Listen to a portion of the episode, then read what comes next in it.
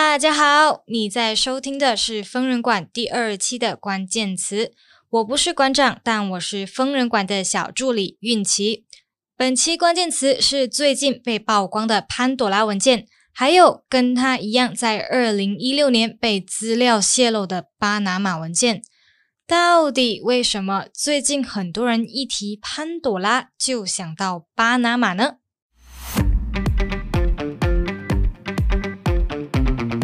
最近你是不是很常在新闻上看到或者听到“潘朵拉文件”这个新闻关键词呢？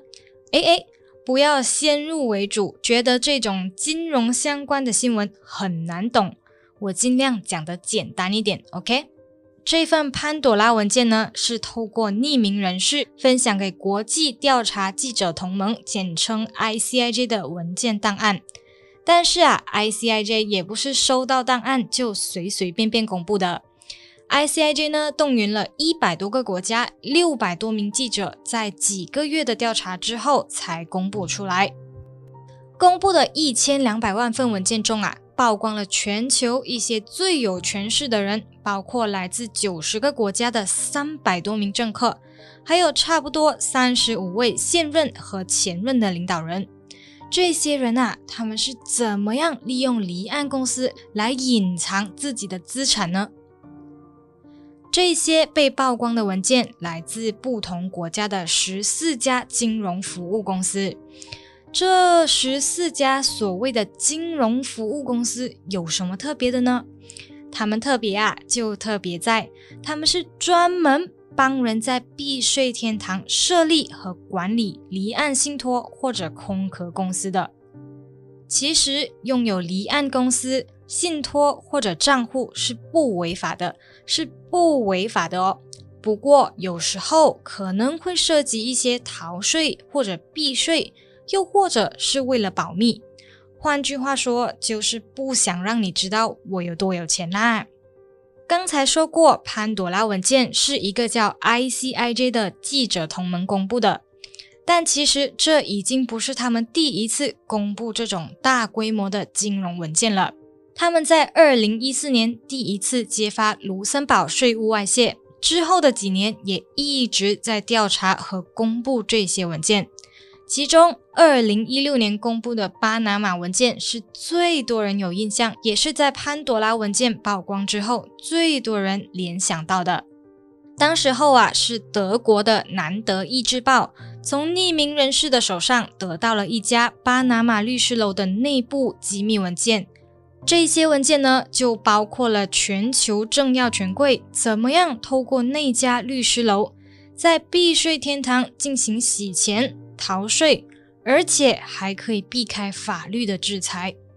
当时的文件解密之后，涉及了很多时任国家领导人，还有他们的亲属，甚至还有足球明星和艺人。提到巴拿马文件，就不得不提到前首相纳吉的儿子纳兹福丁了。当时，巴拿马文件显示了纳兹福丁是两家在英属维京群岛注册的离岸公司董事。有趣的是啊，两年后，在二零一八年新一批的巴拿马文件中，又曝光了前首相纳吉的弟弟尼詹也拥有一家离岸公司。刚刚说过，拥有离岸公司是不违法的。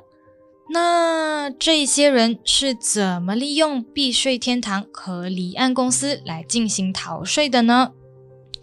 当时候，美国论坛有一个有名的小猪铺满比喻，来解释离岸公司和避税的概念。故事是这样的：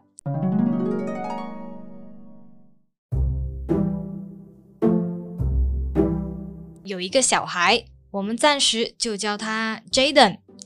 Jaden 一直以来都把钱存进家里的小猪铺满，但是 Jaden 的妈妈会检查他的小猪铺满里面有多少钱，说的就是政府知道你在国内的个人资产有多少，可以随时检查。但是 Jaden 为了逃过妈妈的检查，就把钱存到另一个铺满，然后把这个铺满藏到朋友 Jack 的家。Jack 的妈妈很忙，不会检查，也不会发现 Jaden 的铺满。说的就是把钱挪到巴拿马的离岸公司，而巴拿马的政府也不会进行检查。其他的小朋友知道后觉得，诶，不错诶，这样我就有自己的私房钱喽。要买糖果，要买玩具，想买就买。所以啊，大家都把自己的铺满藏到 Jack 的家，指的就是其他的避税人也把钱挪到离岸公司。直到有一天，Jack 的妈妈发现了这些小猪铺满，很生气的打电话跟其他的家长讲：“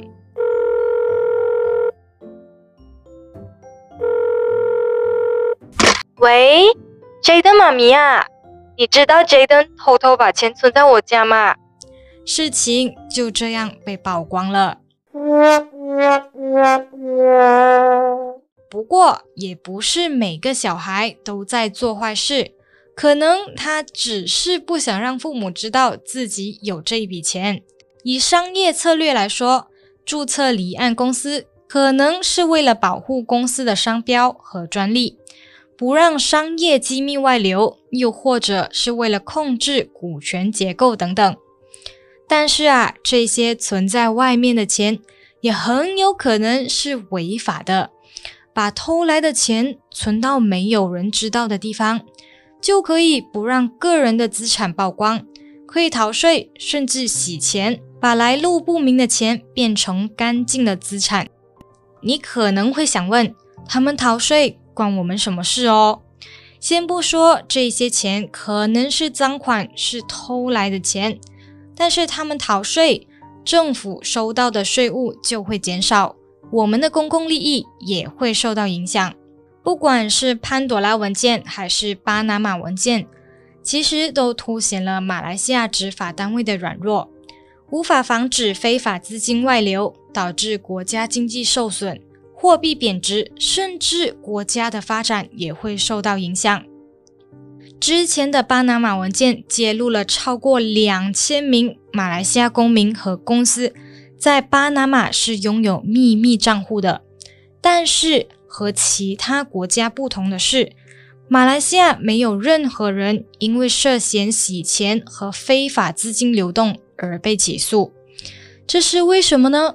没有人知道。行动党秘书长林冠英说：“这可能是因为这些人是执政党的一员。”不过啊，今年涉及潘朵拉文件的不仅仅有执政党的领袖，也有反对党的成员。直到录制这一期的关键词为止，马来西亚政府并没有针对巴拿马文件采取后续行动。不过，警方已经接获了四宗有关潘朵拉文件的投报，其中两宗的调查报告已经转交给国家银行，进一步进行调查。看来接下来还会有更多针对潘朵拉文件的调查，更多有关后续报道，请继续关注各大新闻媒体。感谢你收听这一期的关键词，想听到更多的关键词或馆长的人物专访，请留守疯人馆各大 Podcast 平台、社交媒体以及 YouTube 频道。我们下期再见，拜拜。